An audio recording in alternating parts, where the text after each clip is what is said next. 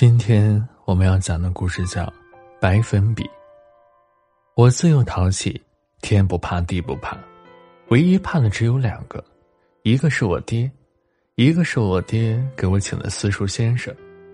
怕我爹可以理解，毕竟家里的鸡毛掸子要不了几个月就要换一个。一半原因是因为家丁用得起，另一半原因是打我打得起。至于怕私塾先生。那是因为他会向我爹告状。私塾先生来我家的第一天，我趁他不注意，从他厚厚的一摞书里抽了一本，拿去上了厕所。下午我爹就拿着鸡毛掸子，沿着院子追了我好几圈，打到我屁股开花才罢手。我不服气，没过多久又挖了几条蚯蚓，趁他去吃饭的功夫，偷偷放在他磨好的墨里。蚯蚓拖着墨，在他的书上又爬出了好多只黑蚯蚓。他吃完饭回来，看着满是狼藉的桌面，一下就炸了锅，拿着戒尺追着我就骂，声音透过我家三米高的围墙，街坊邻居听得清清楚楚。这次没等他去告状，我见闻声拿着鸡毛掸子就冲了过来，像老鹰抓小鸡似的把我拎起来就揍。娘拦都拦不住，最后我捂着屁股在床上趴了半个月。从此以后，我就像被压在五指山下的孙猴子，当着他面乖巧的很，背地里使劲的骂他娘。镇里还有个教书先生，我每次习完功课出去玩，总要经过他的小教室。说是教室，其实也算不上，就是一个小破庙。十来平米的样子，每次都是七八个人，跟我差不多的年纪。他一手拿着书，一手拿着戒尺，踱来踱去，像极了我家的私塾先生。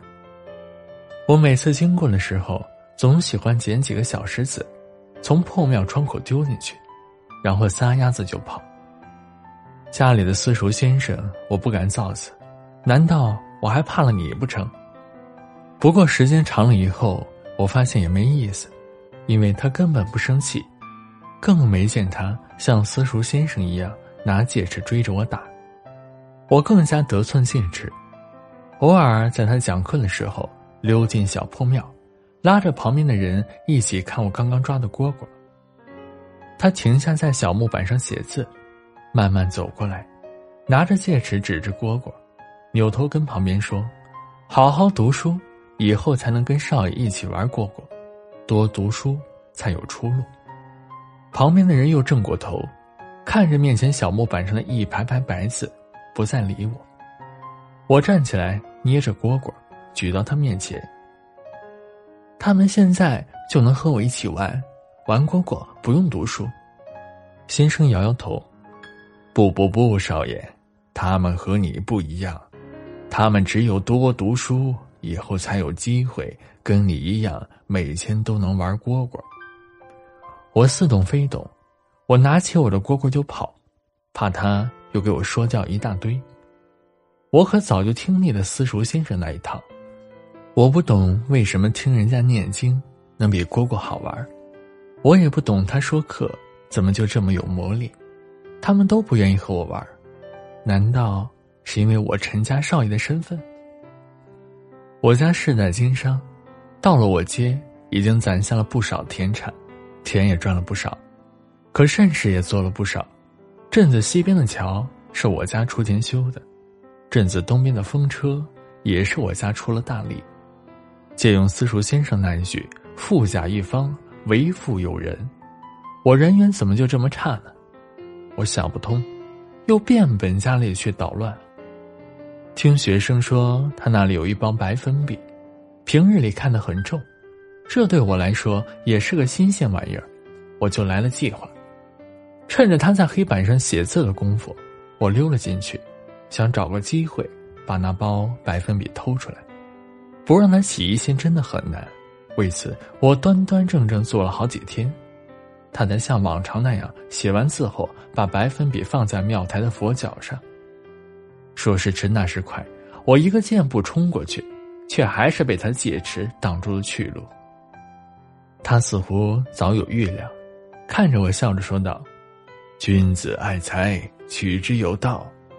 少爷喜欢这白粉笔，我送你一根便是。”说完，他从怀里摸出一个纸包，打开里面又是一个纸包，一连三层纸之后，露出一个白色的布包。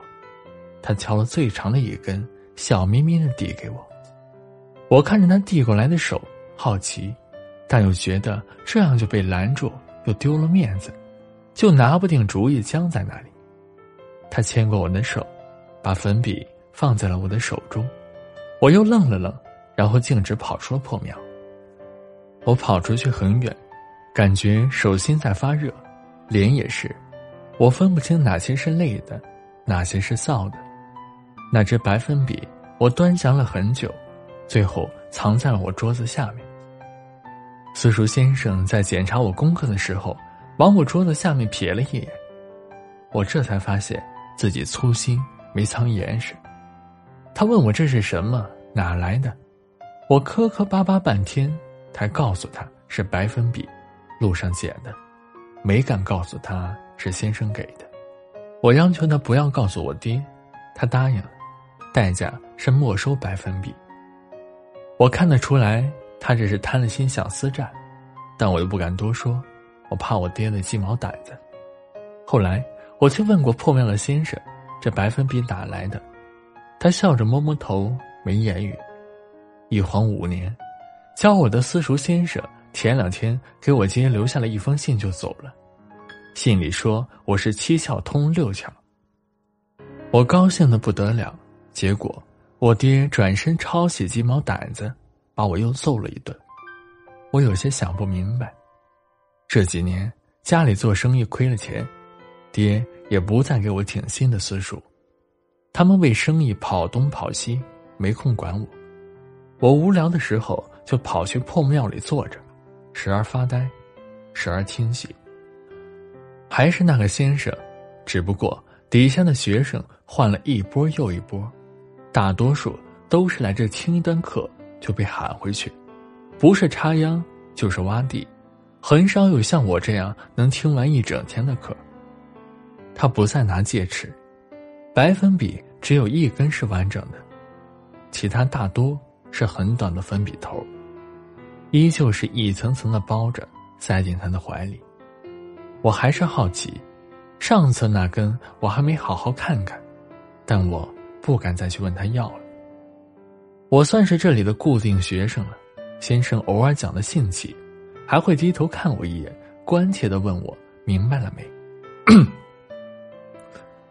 我当然没明白，来这里大多数时候。只是为了有点热闹气儿罢了，但他问的多了，我又不好意思扫他的兴，就渐渐的也听了一些。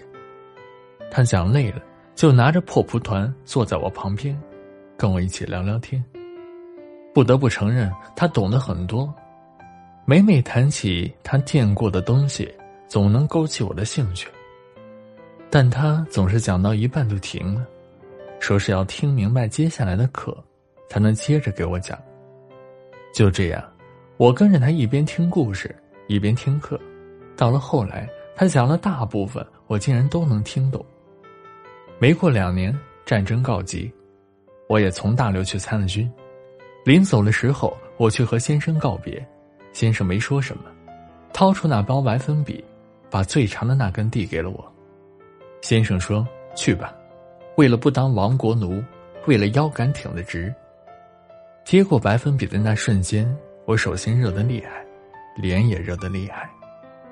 一晃又是五年，在军队，我因表现出色又识字，很快就升了官，一级又一级。后来上面下了任务，说是要开个文化班，这个任务就落在了我头上。我想起了破庙里的先生，就赶了回去。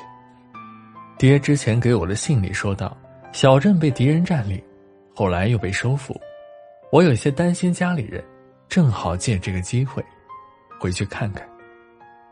城里一片荒废，战火的硝烟还没吸尽，城墙上的破洞还没补上，砖上还骑着炮弹轰过的黑烟。街上的人来去仓皇，流民逃窜。我回到家里，院墙倒了一面，不过家人都没事，我松了一口气。我来到破庙，庙里空空如也，只有一包白粉笔头放在佛脚。我握着那包粉笔头，慌了神。半晌，我又回到家，吃饭的时候问起那个先生。哦，你说那个老先生啊，日本留过学，懂得多，也挺有骨气的。娘放假晚，先接过了话。日本人进城之后，想找人教我们日本话，全城只有他会，他宁死不屈。在庙前啊，用中国话骂了人半天，最后被一枪打死了。日本人走后，我们遵从他的遗愿，把他葬在了镇子前面的那条路上。他说：“葬在那里好啊，来来往往的人，他都能第一个看见。”我放下碗筷，手里攥着那包粉笔头，一路跑了出去。只觉得手心和脸上都热得厉害，恍惚中，眼眶也热得厉害。